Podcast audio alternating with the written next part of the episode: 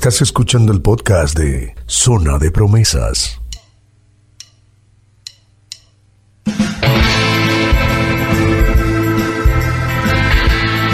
Bienvenidos sean todos una vez más a Zona de Promesas, disfrutando ya del tercer episodio. Yo soy Siegfried Puello, con la intención de que todos estemos acá en conexión rockera, pop y algo más.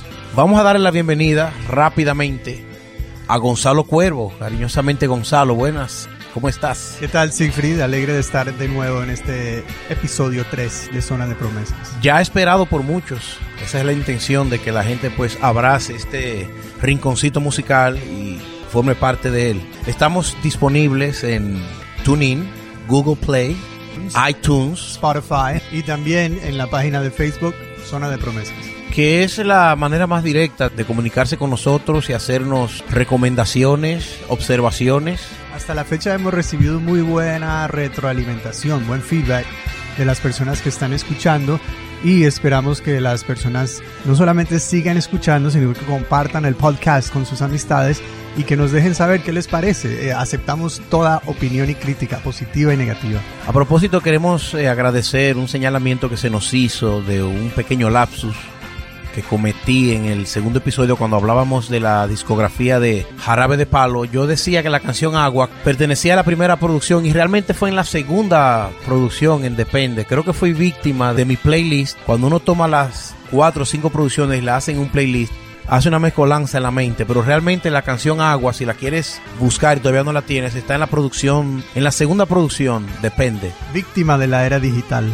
Totalmente. En el episodio pasado hablábamos del rock caribeño, porque de entrada, eh, Gonzalo, hablábamos mucho del rock de España, algunas canciones de Argentina, pero también hay rock caribeño, aunque parezca mentira. Claro, eh, lo curioso es que siempre lo normal es que uno sepa el rock suramericano y el rock español, porque son los lugares donde más promoción se le dio a este género. Pero en el Caribe ha habido una nutrida historia de rock en español que quizás por el mismo aislamiento de ser naciones islas y por la fama tan impresionante que tiene la música tropical, ha opacado el progreso de, o, la visibilidad del, del, rock en español, tanto de República Dominicana como de Puerto Rico, que tienen larga trayectoria de, de grandes exponentes en lo que es el rock en nuestro idioma. Yo recuerdo que en una entrevista a Beto Cuevas le, le preguntaban que dónde ha llegado la música de, de, cuando él estaba en la ley, que él se sorprendía de tener público. Y él en una ocasión dijo, bueno, aunque no lo crean, en República Dominicana tenemos una fanaticada increíble, de hecho él con la ley se llegó a presentar más de 10 veces, yo diría, y, en grandes escenarios. También Héroes del Silencio y un sinnúmero de, de, agrupaciones que en su época llegaron a llenar escenarios deportivos de decenas de miles de espectadores tanto en República Dominicana como en Puerto Rico. Incluso en Puerto Rico, la historia del rock en español se remonta hasta la década de los 60, cuando había muchas agrupaciones que básicamente estaban haciendo lo que hacían en México, que era reinterpretar temas norteamericanos en español. Y la famosa nueva ola. Claro, la nueva ola. Y esto fue evolucionándose hasta que a finales de los 60 en Puerto Rico surgió un grupo que se llamaba The Nightwalkers que fueron evolucionando y creando su propio repertorio de temas y llegaron a tener un nivel de popularidad relativamente grande, que son grupos que, sembraron la semilla que llevó al desarrollo del pop nativo en Puerto Rico, que en su máxima exponencia fue el grupo Menudo, pero comenzó con estas agrupaciones que interpretaban rock y pop eh, norteamericano en español. Sí, nosotros podemos decir que en República Dominicana también hubo un movimiento en los 60. Eh, mucha gente conoce al fallecido y multitalentoso Milton Peláez, que llegó a ser humorista, eh, actor, músico. Pero muy poca gente quizás sabe que él era rockero de pura cepa. Él era un hombre que le encantaba y tenía conocimiento del rock de la era. Estamos hablando de los años 60. Y en un dato ya adicional, fue uno de los que le dio la primera oportunidad a Juan Luis Guerra en un programa de televisión. Creo que la primera vez que se presentó Juan Luis Guerra y Roger Sayas como 440. Creo que fue un programa de televisión de Milton Peláez y Milton siempre tenía ese corazón rockero, llegó a tener su banda de rock, donde él podía darle cabida al rock, lo hacía. Y luego también tenemos otro que ya también se nos fue desafortunadamente, el terror, Luis Díaz. Claro, Luis Díaz fue el, el eh, transporte urbano en 1980, la primera agrupación que comienza a tocar rock propiamente. Pero es muy interesante un fenómeno que se ve. El, el episodio pasado hablábamos sobre la movida madrileña, que fue una revolución contracultural después de la dictadura. El, vemos algo muy similar en muchos países latinoamericanos donde durante la década de los 60 y los 70, producto de la Guerra Fría entre Estados Unidos y Rusia, los países latinoamericanos, los gobiernos tendían a ser bastante conservadores y tenían bajo mucha supervisión todo lo que era la actividad juvenil en las universidades, porque había el temor de que de estos focos juveniles surgiera el comunismo y surgiera una amenaza a lo que se llama el status quo, al gobierno actual.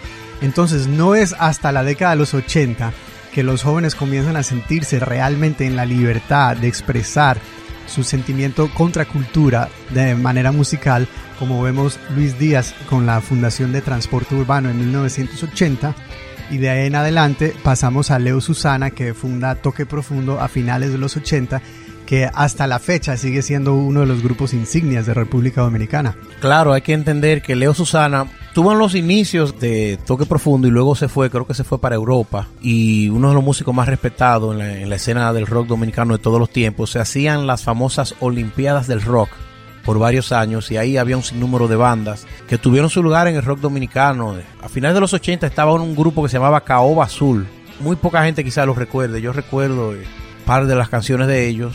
De ahí salieron pues eh, Guaitiao, Tabuté, que era como una especie de Tribu del Sol. Tribu del Sol con una excelente vocalista. Que les recomendamos, dicho sea de paso, que pueden buscar en, en YouTube, que están todos tus temas musicales para que se vayan nutriendo. Realmente es un rock de muy alto calibre, no es improvisado. Es un rock que sigue sonando fresco aún 20, 30 años después. Guaiteao era un grupo también, Guaiteao, si lo recuerdo. Hay muchas agrupaciones, quizás de todas, y eso se abre a debate en nuestra página de Facebook y en Instagram también, cuál ha sido la más icónica. Pero tendríamos que hablar de que todo cambió con Al Hadaki.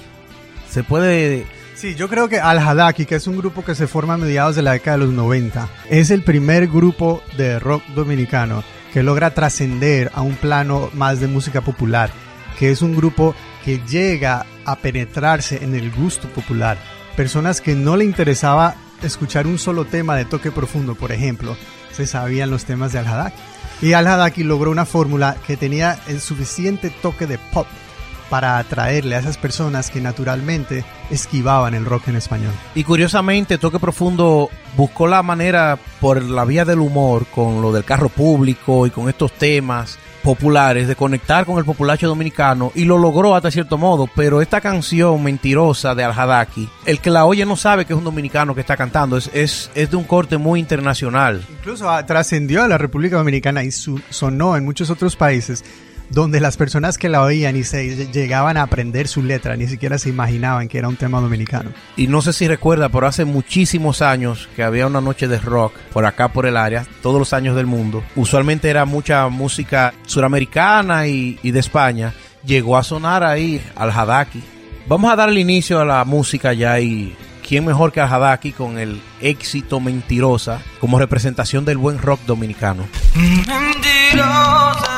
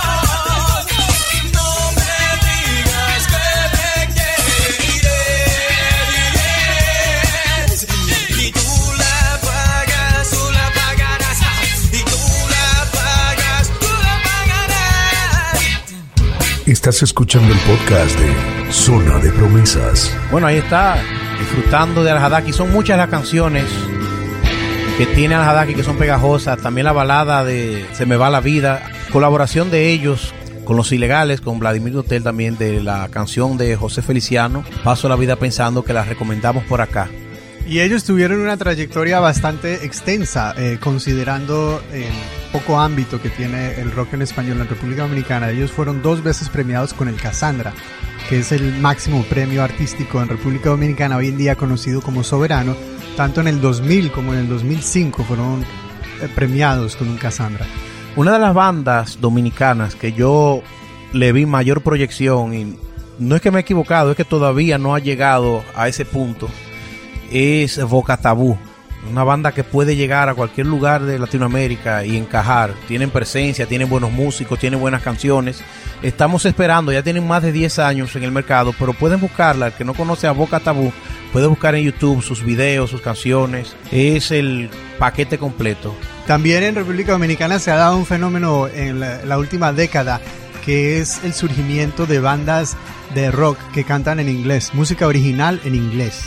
Eh, de, de músicos y artistas dominicanos en República Dominicana, sobre todo en lo que se conoce como la jevitada, la población de edad universitaria. Hay grupos como ALF eh, 4201 y otros grupos que tienen un circuito ya, que tocan en diferentes eh, clubes y diferentes escenarios de la República Dominicana, música original en inglés, algo muy curioso. Muy curioso. Sí, la escena de las evitadas. Había un grupo de rock colombiano radicado en Dominicana, Auro y Clems. No sé qué pasó con ellos, pero el cantante era muy Mick Jagger, por cierto. Yo y creo que ellos se regresaron para Colombia porque estaban pasando mucha hambre. Le prometemos a los amigos que vamos a seguir buscando la ruta, el rumbo donde ellos se encuentren. Sigfrid, háblame de Rita Indiana, ese fenómeno de Rita Indiana. si antes de pasar, porque seguimos en el Caribe, Rita Indiana fue una figura o es que tomó por sorpresa el escenario del rock dominicano porque muchos la denominaban como protesta, como algo diferente a lo que uno conocía. Tenía una especie de mezcolanza con La Mala, Bebe, este tipo de cantantes españolas que son un tanto agresivas y con fusiones de jazz, rap. Lo curioso de Rita Indiana es que ella es una millennial, una mujer de treinta y pico de Una años. mujer joven. que pasa gran parte de su vida en Nueva York y en Puerto Rico. Y ella es una persona completamente artista. Ella es conocida primero por su trabajo literario. Ella incluso publica su primer novela, La Estrategia de Chochueca, en el año 2000. Y desde entonces ha publicado varias novelas más, siendo la más reciente La Mucama de Omicumle, que es Omicumle. Omicumle, que es una novela. Que ha recibido, que esto es muy extraño porque por lo general el mundo literario en República Dominicana se queja del aislamiento que tiene en Sudamérica y en otros lugares de habla hispana. Rita Indiana ha recibido premios en Chile, en Colombia, en Argentina, en España por esta novela, que es una novela bastante vanguardista. Incluso es tan así... ¿Tú la has leído? La leí. Incluso este año salió traducida al inglés como Tentacle para el mercado norteamericano disponible en Amazon. Es fácil de digerir, no es complicada. Es un poco complicada porque realmente enreda lo que conocemos como ese mundo mágico religioso caribeño con la sensibilidad artística de un milenio. O sea, una persona acelerada, una persona con un attention span limitado, con una posibilidad de concentrarse limitada. Pero realmente Rita Indiana es muy talentosa como autora, como escritora y tuvo la oportunidad o tuvimos la oportunidad de que ella incursionara en la creación musical por un periodo muy breve. Sí, yo me quedé con las ganas siempre de que viniera por el área y hacer un pequeño concierto con ella, tomando en cuenta que el público rockero es limitado, pero no era tan fácil en aquel entonces. Claro, y lo curioso de ella es que ella logra fusionar ritmos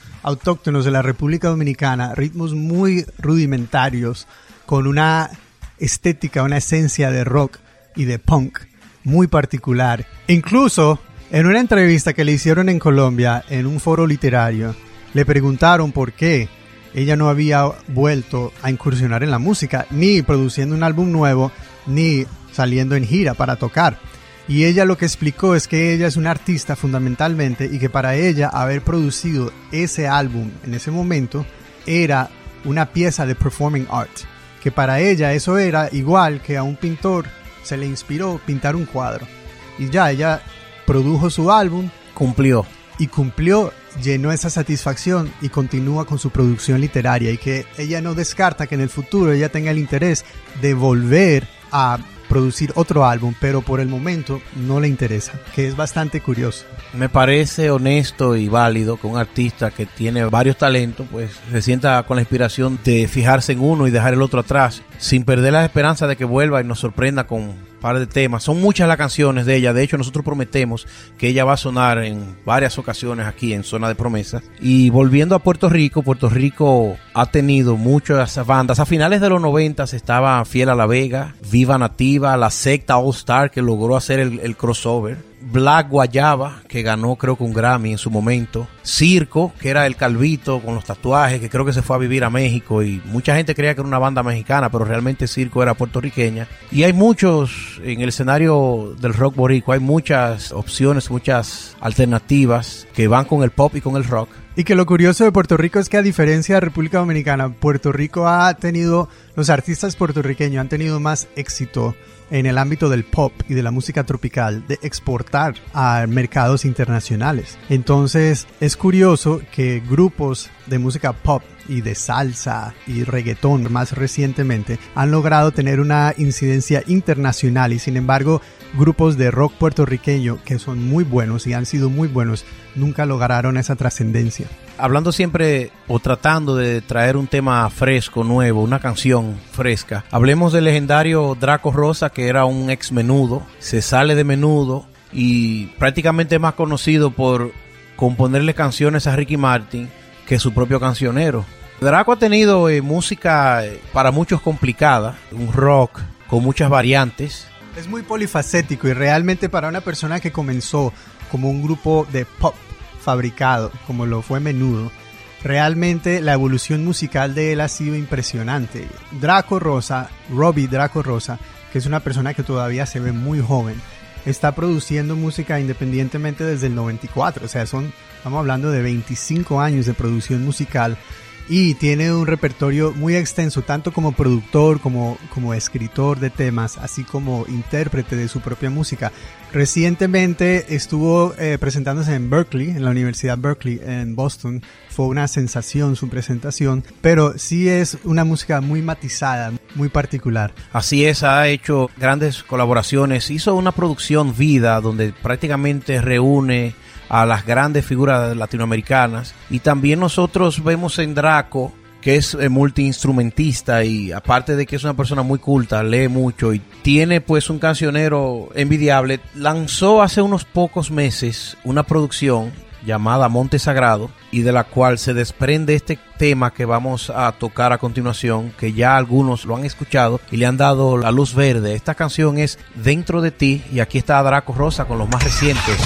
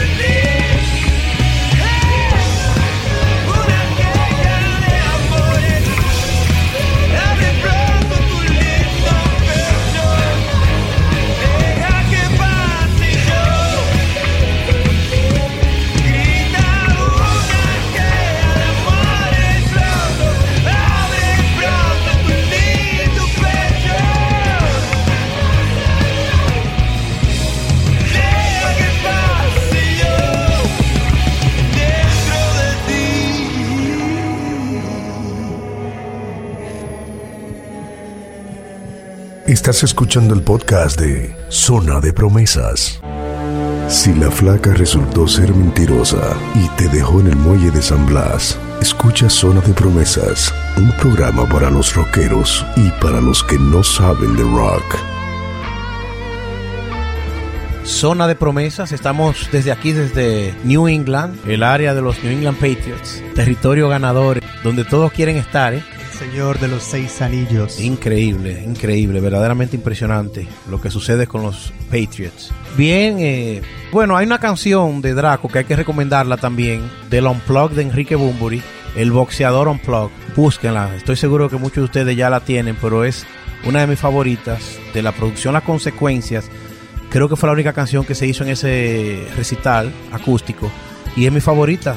Hablando de Draco Rosa y del rock en República Dominicana y Puerto Rico, eh, tocamos el tema de lo que son las influencias transnacionales. Y sabemos que así como el rock europeo y norteamericano tuvo una gran influencia en los músicos y las agrupaciones del Caribe, así también la música caribeña ha tenido una gran influencia en los músicos y las agrupaciones suramericanas y europeas. Y un ejemplo perfecto de eso es una de las agrupaciones más grandes del rock en español, que son los fabulosos Cadillacs, que se crearon como una agrupación de ska. El ska es una música jamaiquina que es prima hermana del reggae y es una música muy movida, muy contagiosa. Y los fabulosos... Que lleva metales. Claro, lleva metales y los fabulosos Cadillacs tienen más de 30 años Wow.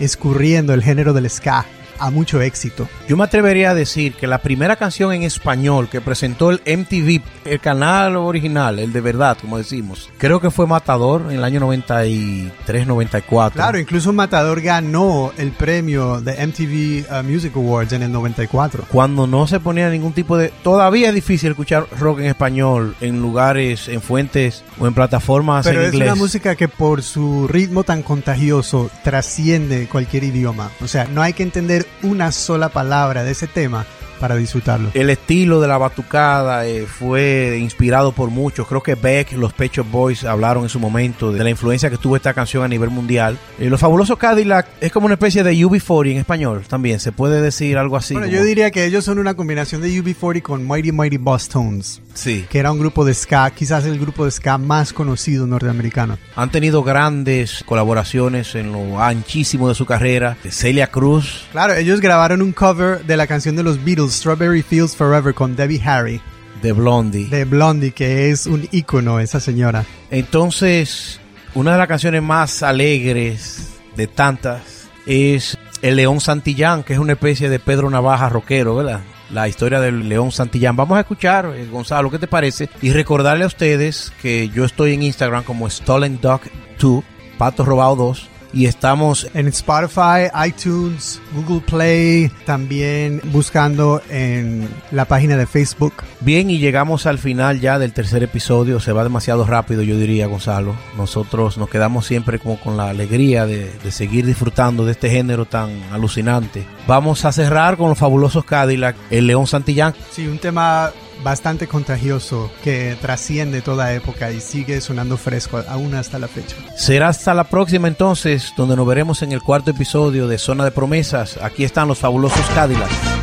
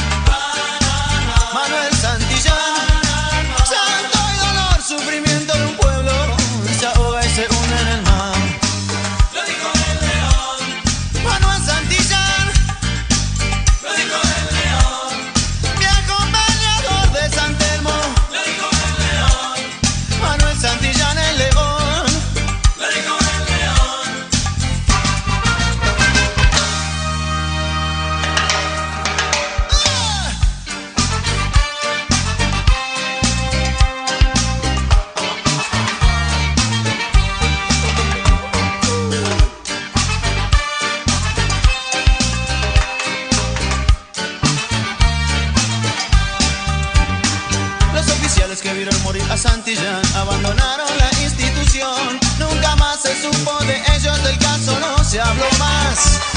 Sin embargo, por el viejo Santelmo en un sucio bodegón dicen que un borracho murmuró llorando las palabras que eran del león y cuáles eran más.